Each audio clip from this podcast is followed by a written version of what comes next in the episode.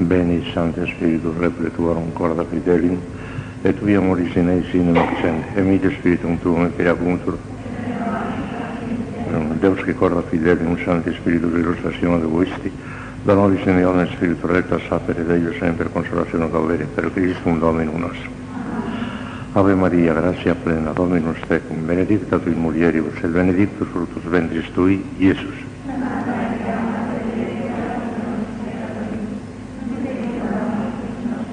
Gloria Patri et Filio de Spiritu Santo. Reina del Santísimo Rosario, San José, Santo Padre Domingo, Santa Teresa de Jesús. Bueno. Pues estamos llegando ya al final de este pequeño cursillo sobre lo que es la mística que les he traído como tema fundamental este año. Entre esta tarde y mañana terminamos y la semana que viene nos dedicaremos a dar un repasito a las moradas de Santa Teresa en plan muy práctico, muy provechoso, espero yo. La última conclusión de estas cuestiones complementarias suena así. Todos estamos llamados, al menos remota y suficientemente, a los estados místicos, todos. Si les preguntara a ustedes cómo lo demostrarían, enseguida me contestarían todas porque lo saben. Ya lo he dicho muchas veces. Que estamos llamados a la perfección está en el Evangelio. Está clarísimo. Ser perfectos como nuestro Padre Celestial es perfecto. El Concilio Vaticano lo ha repetido clarísimamente. Toda la teología está de acuerdo. Por consiguiente, como la perfección consiste en la perfección de la caridad, y la perfección de la caridad no se consigue más que en el estado místico, estamos llamados al estado místico. Escuchen este parrafito, que es lo que acabo de decir sencillamente. Para negar el llamamiento universal a la mística sería menester, ante todo, negar el llamamiento universal a la perfección. Si Dios no quiere que todos seamos perfectos, entonces es evidente que tampoco quiere que todos seamos místicos. Pero si el llamamiento a la perfección es absolutamente universal, y esto está tan claro que consta en la Sagrada Escritura, el magisterio de la Iglesia, y lo proclaman todas las escuelas de espiritualidad de todas las órdenes religiosas, de todas en absoluto, y la teología, hay que decir que el llamamiento a la mística es también universal. Creemos haber demostrado plenamente a la luz de los principios del angélico doctor que la perfección cristiana es completamente imposible fuera de los estados místicos. Sin embargo, ahora viene la rebaja.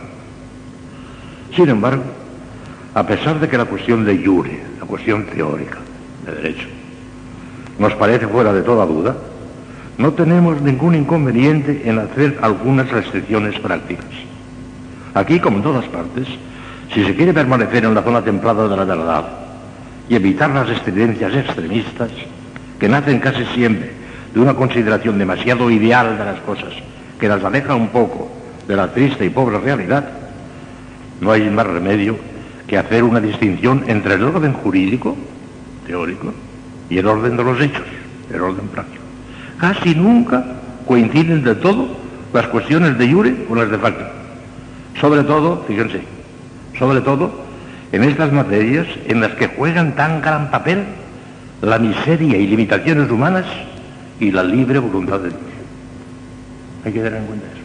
La miseria humana y la libre voluntad de Dios. Que por un capítulo o por el otro puede haber restricciones, puede haber topes.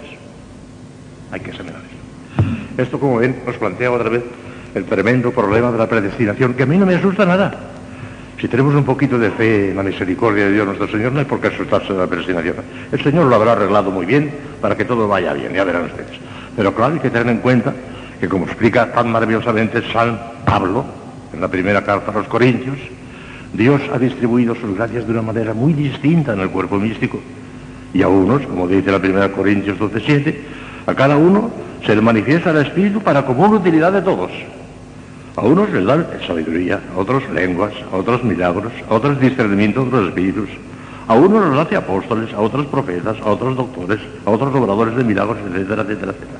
Y todo eso es absolutamente necesario, esa desigualdad, para que haya una gran armonía, una gran sinfonía. El ejemplo que les ponía a. Si en una orquesta todos tocaran la misma flauta, ¿no sería posible el concierto? No habría armonía, no habría sinfonía, no habría melodía. Es preciso que haya muchas flautas y que cada una suene de manera distinta. ¿eh? Ahí no está el problema, el problema no está allí. Eso es clarísimo, tiene que ser así. Si no, destruimos la armonía del conjunto del cuerpo místico de Cristo. El problema no está ahí. El problema está en la determinación particular. Mire si hermosa esa distribución, esa diferenciación tan grande de las gracias de Dios, que dice Santo Tomás y lo demuestra como dos y dos son cuatro, pero la demostración ahora me, me llevaría un tiempo que no tengo tiempo, que dice Santo Tomás, y lo demuestra, que no hay dos ángeles de la misma especie. Los ángeles son millones y millones y millones, quizás trillones de ángeles Dios ha creado. Pero no hay dos de la misma especie, todos son distintos. Es como, para ponerles un ejemplo claro al alcance de ustedes, es como si en el orden animal no hubiera más un caballo, un toro, un gato, uno de cada clase, no, hay dos. En los ángeles, en millones de ángeles, no hay dos iguales, todos son distintos. Calculen si la variedad será hermosísima y la armonía del conjunto total de esa armonía será una melodía, una sinfonía maravillosa. La sinfonía angélica en el cielo, precisamente por la enorme desigualdad que hay entre los ángeles, será maravillosa. Si todos tocasen la misma flauta, sería un ruido estridente, un ruido eh, molesto, incómodo. Cada uno tiene que tocar una flauta distinta, tiene que apretar una tecla distinta.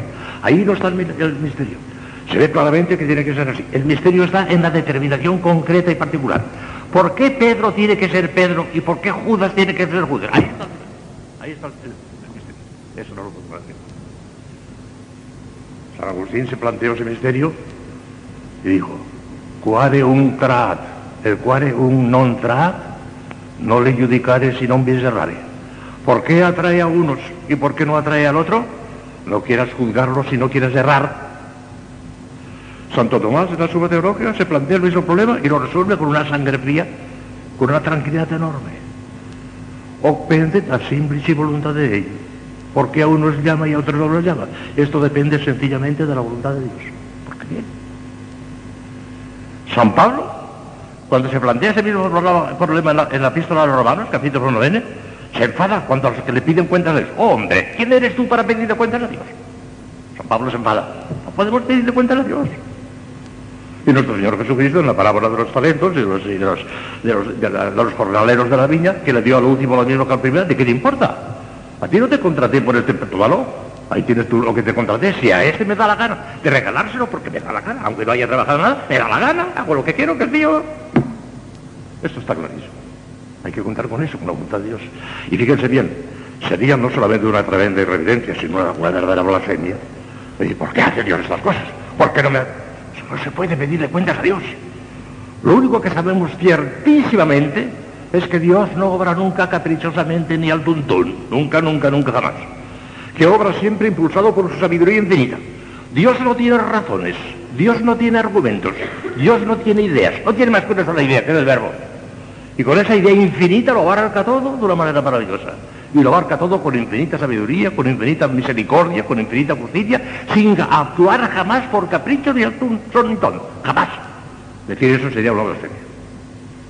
Aquí, yo a mí ya, os he dicho muchas veces que el demonio me asalta mucho por la virtud de la fe, mucho, mucho. Me pone dificultades que yo teológicamente no las sé resolver, porque no las sé resolver, es que no tiene solución. Y por eso es inútil tratar de resolverla, no tiene solución.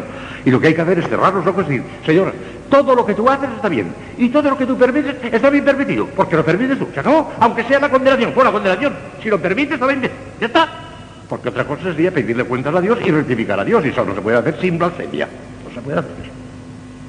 Cuidado. Son cosas de Dios, un misterio inmenso. Ya está. Pero vean ustedes.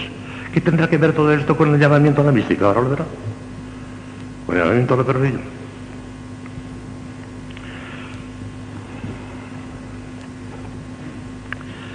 Por de pronto, tengan ustedes en cuenta una cosa fundamental. No es lo mismo ser llamado a la vida mística que ser elevado, conducido, elegido, predestinado a ella. Son dos cosas. Una cosa es el llamamiento y otra cosa es la elección. El llamamiento es universal, como lo es el llamamiento a la perfección, que no puede conseguirse más que fuera de la mística. Pero como este llamamiento a la perfección corresponde, como ya vimos en su lugar, a la voluntad de Dios antecedente, que se frustra muchas veces por culpa del hombre, síguese que no todos los llamados llegan de facto a la vida mística, sino únicamente aquellos que, además de ser llamados, han correspondido fielmente a las inspiraciones de la gracia y han sido conducidos a ella por la infalible gracia de Dios eficaz, que esa sí que es absolutamente imposible de, fallar, esa no falla nunca. La fórmula del Evangelio, muchos son los llamados y pocos los escogidos, van a estudiar a escuchar una hora que les sorprenderá, lo que les voy a decir, y es ciertísimo. La fórmula del Evangelio, muchos son los llamados y pocos los escogidos, vale tanto para llamamiento a la vida eterna, a la salvación eterna, como para llamamiento a la perfección. Todos estamos llamados a la una y a la otra según la voluntad antecedente de Dios. Y a todos se nos dan las gracias suficientes, suficientísimas, para conseguir ambas cosas, si nosotros queremos, si no le ponemos obstáculos a Dios, si le dejas, como diría la Madre si le dejamos. Pero Dios, fíjense lo que voy a decir, Dios no tiene obligación de darnos, ni nos da de hecho a todos las gracias infrustrables que nos llevarían de hecho infaliblemente a la salvación eterna y a las cumbres mismas de la perfección cristiana. Ya dijimos en su lugar correspondiente, en otro lugar de esta obra, que Dios no puede ni debe, fíjense bien, Dios no puede ni debe, si es lícito hablar así, salvarnos a todos, no. ¿Y verán por qué? Ni mucho menos está obligado a elevarnos todos hasta la cumbre de la vida mística más alta, para la serie morada. No. Y vamos a saber por qué.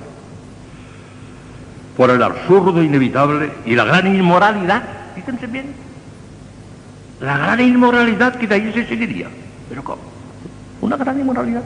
Vamos a saberlo. Porque si correspondiendo a la gracia lo mismo que no correspondiendo, si viviendo castamente lo mismo que revolcándose en toda clase de inmundicia, si cumpliendo exactamente la ley de Dios lo mismo que quebrantando sus mandamientos, etcétera, etcétera, Dios estuviera obligado a darnos a todos las gracias eficaces para levantarnos de nuestros pecados voluntariamente cometidos y alcanzar de hecho infaliblemente la salvación eterna y hasta un puesto eminente en el cielo por haber alcanzado también la perfección cristiana, se seguiría de una manera y terriblemente lógica que el hombre estaría autorizado para burlarse de Dios, para reírse de Dios. ¿Está? cosa clara. Podríamos burlarnos de Dios. Si de todas maneras me tienes que salvar, ya me darás la gracia, haga pues hacer lo que me dé la gana. Una gran inmoralidad que Dios no puede consentir. Ya pueden pecar impunemente, entregarse tranquilamente a toda clase de desórdenes y quebrantar a su gusto todos los preceptos del decálogo, porque llegará un día en que Dios tendrá, tendrá tendrá que darles las gracias eficaces para arrepentirse. Se arrepentirán de eso, se salvarán eternamente y después de haberse reído de Dios, ocuparán tranquilamente un puesto cerca del trono de su infinita majestad en el cielo. ¿Qué les parece eso? No puede ser, de ninguna manera. ¿Quién no ve que eso es absurdo e inmoral? Y que Dios no puede hacer eso. No puede. Por su infinita santidad, precisamente, no puede. No puede hacer eso sin dejar de ser infinitamente justo e infinitamente santo. Evidentemente Dios no puede ni debe salvarnos a todos, no. Ni mucho menos hacernos santos a todos, de ninguna manera. Dios exige, tiene que exigir forzosamente, que el hombre corresponda libremente a la gracia. Que corresponda libremente a la gracia. Haga de su parte todo lo que pueda todo lo que pueda para al menos no tener, no poner ningún obstáculo voluntario, voluntario a la acción divina que quiere salvarle o santificarle. Si así lo hace, obtendrá infaliblemente esas cosas, estas presas promesas de la Sagrada. Pero si se empeña en resistir a la gracia y en sembrarle el camino de obstáculos, o al menos en andar con flojedad y tibieza en los caminos de Dios, podrá maravillarse nadie de que Dios en justo y razonable castigo le prive de las gracias eficaces en vista del mal uso de las gracias suficientes que tan pródiga y abundantemente había derramado sobre él. Esto no tiene vuelta de hoja. Hoy que lo he chaval. Hay que conjugar, si tú le dejas, y la libre determinación de Dios. Hay que conjugar las cosas. Exigirle que lo haga todo de no. Tú tienes que colaborar también. Recuerden lo que dice San Agustín. Dios no manda nunca imposibles, jamás. Pero cuando manda una cosa, quiere que hagamos lo que podamos, que pidamos lo que no podamos y nos ayuda para que podamos. Repito la expresión de San Agustín que es fantástica. Dios no manda nunca imposibles. Pero cuando manda una cosa, quiere que hagamos lo que podamos, que pidamos lo que no podamos y nos ayuda para que podamos. Que conjugar todo eso, que conjugar todo eso. Lo otro sería inmoral, exigir a Dios que sálvame por encima de todo. Aunque yo peque, aunque me dé la gana. No, eso no puede ser. Y así se explica, y aunque no lo podamos comprender, sabemos que todo lo que Dios hace está bien hecho, que todo lo que Dios permite está permitido. Y recordemos aquello de aquel versículo del, Salmo que a mí me hace una luz tremenda y me, me tranquiliza cuando me vienen las tentaciones contra la fe. Judicia domine vera, justificada en sí misma. Los juicios de Dios son verdaderos y están justificados por sí mismos. Que yo no lo entiendo, y a mí qué me importa. No lo entiendo, no lo comprendo, pero son, están justificados todos los juicios de Dios. Tanto lo que hace positivamente como lo que permite, porque nosotros se lo imponemos, esa permisión, por nuestra culpa. Todo está bien hecho. Lo intolerable, lo que de ninguna manera se puede hacer, es pedirle cuentas a Dios. ¿Por qué haces esto? Oh, hombre, ¿tú quién eres para pedirle cuentas a Dios? ¿Qué dices? Cuidado. Hay que conjugarlo todo. Sería demasiado cómodo que porque la gracia está exigiendo un desarrollo eminente, que todos vamos a llegar a ese desarrollo eminente. Lo está exigiendo, claro que sí. Y en ese sentido tienes un llamamiento universal a la santidad. Pero llegará si tú le dejas, si no, no. Te quedarás en la voluntad consiguiente de Dios, o sea, en esa que nosotros le permitimos, nos dejamos pasar adelante y nos quedamos ahí. La voluntad consiguiente es la que nosotros le permitimos a Dios. La voluntad consciente es la voluntad verdadera que Él quisiera que tuviéramos todos. Pero que muchas veces falla, muchísimas veces falla. ¿Cuándo no falla? No falla cuando la fidelidad a la gracia es tan grande que por fin alcanza la talla, la cumbre para ella predestinada. Fíjense bien también, ¿eh? Yo digo que no falla cuando alcanza la séptima morada. No, no, no, no, no, no, no digo eso. No falla cuando uno alcanza la talla destinada para él con su predestinación. De manera que si no está predestinado más hasta la tercera morada, ha alcanzado la cumbre de la voluntad antecedente de Dios en la tercera morada. Porque lo está predestinado para más. ¿Ya está? O sea que no se trata de que la voluntad antecedente séptima morada para todos. No, no, no, no. Para que la tenga predestinada. Por consiguiente, yo les he dicho cien veces y ahora hacemos 101, que hemos de pedir que Dios nos lleve al grado de nuestra predestinación según la medida de la adoración de Cristo, como está en una oración famosa que no sé quién ha escrito, pero debe ser muy buen teólogo porque está muy bien dicho. Hay que pedirle que nos lleve al grado de nuestra predestinación según la medida de la adoración de Cristo. Exacto. Si es la tercera, la tercera. Si es la cuarta, la cuarta. Si es la quinta, la quinta. Pero por 38 veces he dicho que como no sabemos cuál es, pues vamos a aspirar a la séptima por si acaso es esa. Y no nos quedemos a la mitad del camino.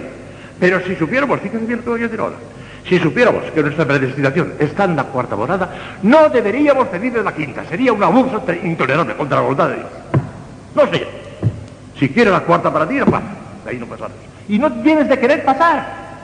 Es que no debes ni de querer pasar porque sería contrariar la voluntad de Dios. Saltar por encima de la voluntad de Dios. ¿Pero es eso? Lo que ocurre, eso sí, que podemos asociarnos a las predestinaciones de los demás y gozarnos y querer amar a Dios como los ángeles del cielo, como los santos, como los bienaventurados, como las almas del purgatorio, como San José, como la Virgen, como Cristo, como el Espíritu Santo. Eso sí, asociarnos a esos amores. Pero aceptando con entrañas de amor el nuestro, aunque sea el tercer, gradito nada más, aceptarlo. Y no querer pasar de ahí, en cuanto a nosotros. Asociarnos a todos los demás amores. Como dice ese autor, que yo digo, debe ser buen teólogo, chico, porque qué bien dicho rey. También dice eso que debemos asociarnos a todos, así, hasta incluso al Espíritu Santo. Ven ustedes como la cuestión de derecho tiene sus limitaciones. La Madre Maravillas, que era una gran mística experimental, lo intuyó. Y, y por eso insistía tanto en aquello. Si tú le dejas, si tú le dejas, saltarás por encima de la voluntad consiguiente, si tú le dejas, y llegarás a tu voluntad antecedente, la tuya, la que sea, que a lo mejor no será más que la tercera o la cuarta morada. De ahí puede ser que no, no, Dios no quiera que pase. Está porque cada uno tiene que tocar una flauta distinta.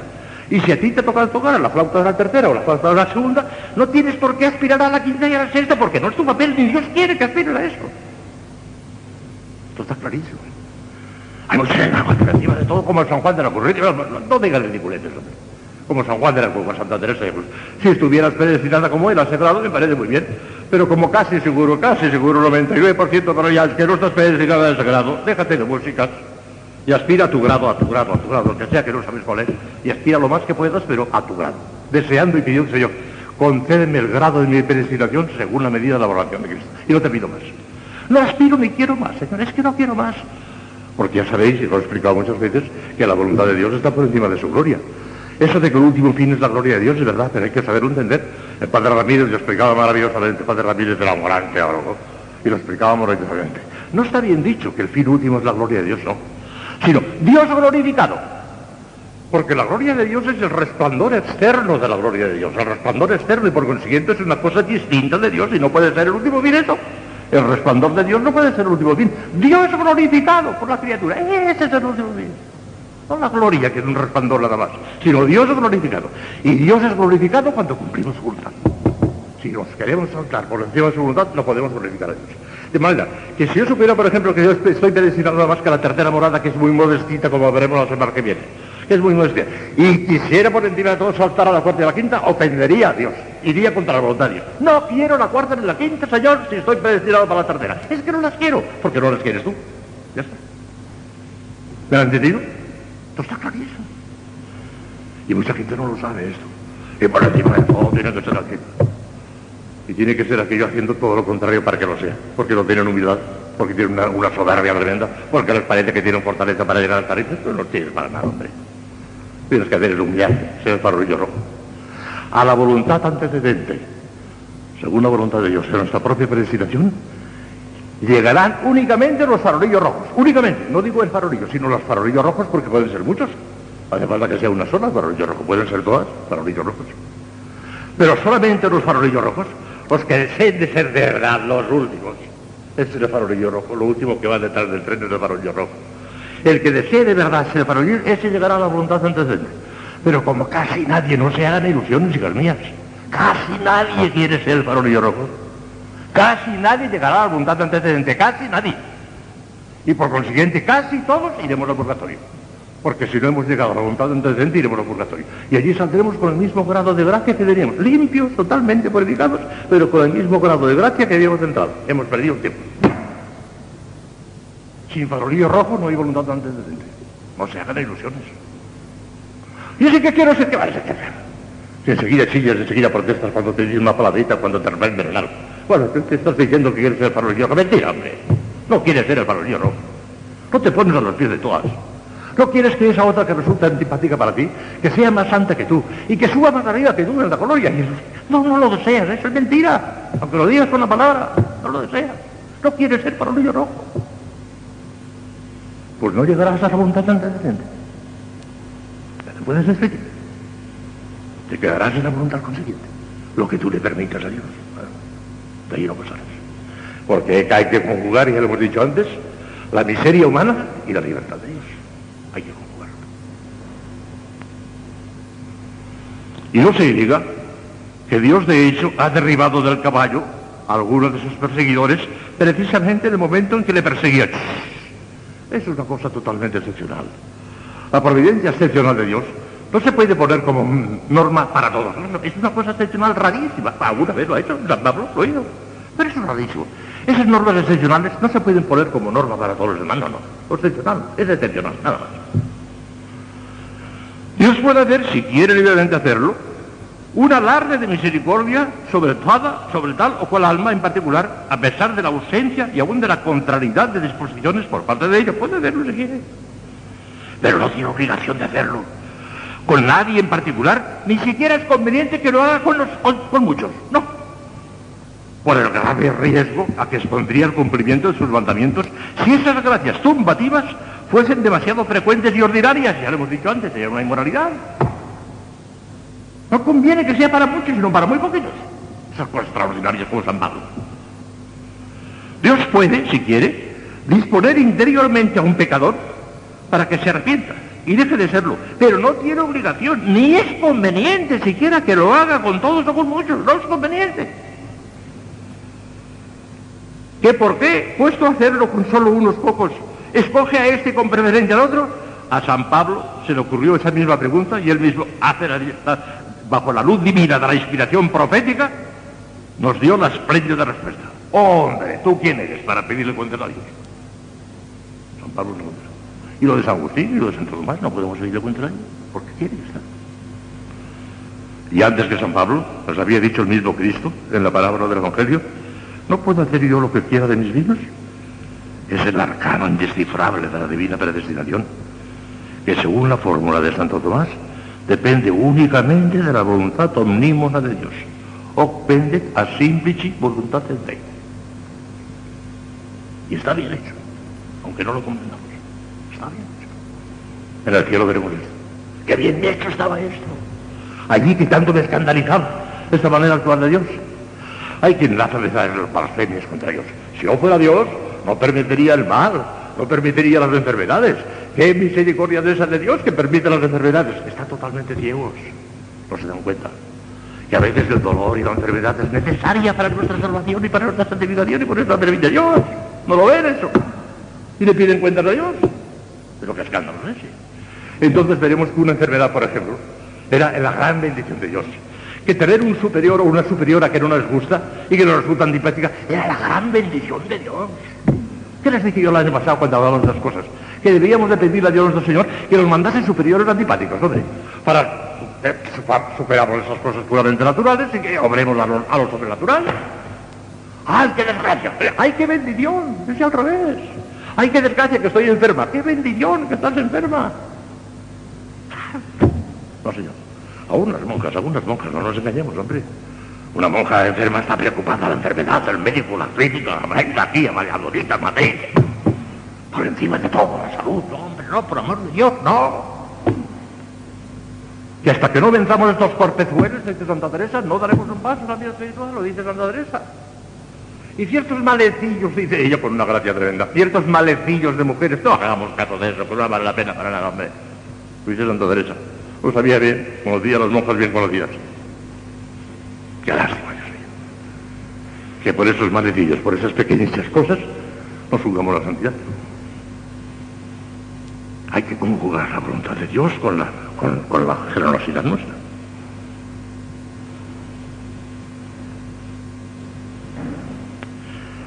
Y faltan, bueno, ya no me da tiempo, mañana terminaremos. Porque les voy a decir una cosa. Entonces, ¿no habrá algún indicio, alguna conjetura algún resquicio por el cual podamos ver poco más o menos lo que Dios quiere de nosotros y a qué grado quiere llevarnos. ¿No habría una manera de conjeturarlo? ¿Sabiendo una seguridad absoluta? Pero hay indicios, lo podemos conjeturar. Mañana veremos con ciertos indicios, no solamente si Dios nos llama de una manera inmediata, de una manera inmediata ya a la vida mística, sino incluso hasta, qué grado parece, parece, parece que tiene intención de llamarnos. Mañana lo les causará una gran alegría algunas. Sí, les causará una gran alegría porque parece que la, charla de esta tarde es muy posible, no sé, yo la he hecho con toda el alma y pensando en, el bien de ustedes, es posible que algunas las hayan aplastado y las haya, les haya caído esto como una bomba atómica. O entonces, luego entonces ya, no, luego entonces nada, ya verán mañana, ya verán mañana, si Dios quiere. Y la semana que viene, porque mañana terminaremos este cursillo sobre la mística, termina mañana ya. Pero la semana que viene nos leer cuatro días nada más, de lunes a jueves. Les hacemos un vistazo general a, vista de pájaro de las moradas de Santa Teresa, que les dará mucho bien. Y el viernes de la semana que viene tendremos los papelitos, no el sábado, porque el sábado me marcho. Por consiguiente, los papelitos serán el viernes y las conferencias nada más que de lunes a jueves, la semana que viene. Mañana, mañana que es viernes todavía, mañana sí, mañana habrá conferencias.